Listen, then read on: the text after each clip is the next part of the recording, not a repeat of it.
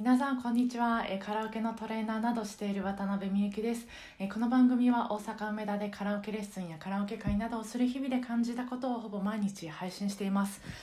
えっ、と今日はまたまたあのおげんさんと一緒の番組のことをちょっとお話ししたいんですけどもうそれぐらいすごくこう心が動いた感動した番組でえー、とでそうその番組であのミュージカルの話題にちょっと触れてたんです。まあその日本でまだミュージカルを見るのがミュージカルを見るのが敷居が高いこととか、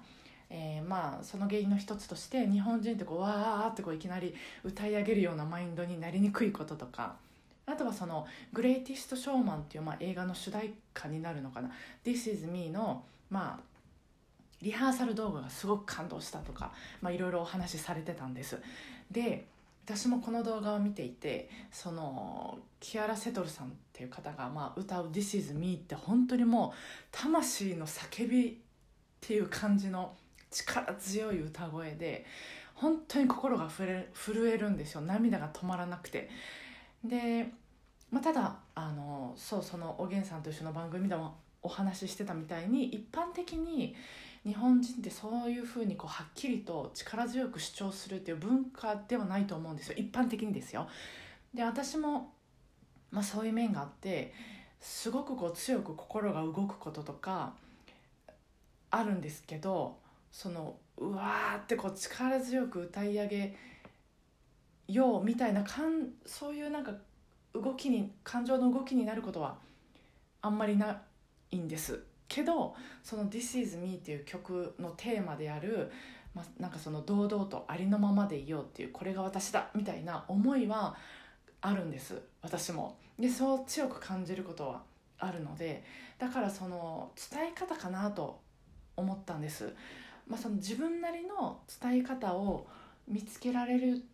といいなっていうか見つけていきたいなと思ったんです。で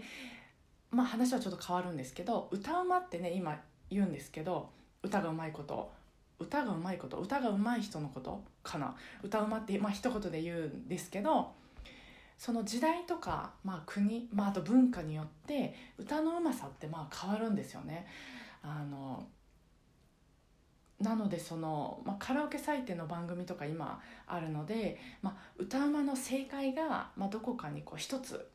あるように感じるんですけど、まあ、もちろんその音程とかリズムって取れることってあの大事なんですけど、まあ、正解っ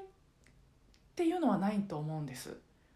なのでその昨日もなんかあのラジオでおしゃべりしてたフェイクとかにもフェイクについてお話ししてた内容とちょっとこう重複するかもしれないんですけど、まあ、フェイクってその自分の思いを音であの、まあ、素直に表現した結果なんですよね。なのでそんな風にこう、まあ、歌で私だけの、まあ、伝え方というか、まあ、イコールその歌い方というか、まあ、イコール生き方とも言えると思うんですけどそこを見つけられると、まあ、力強くもうより楽しく生きていけるなっていう気がしてますというおしゃべりでした、えーそれでは皆さん、えー今週も、えーご機嫌なカラオケライフが過ごせますように今日もお疲れ様でした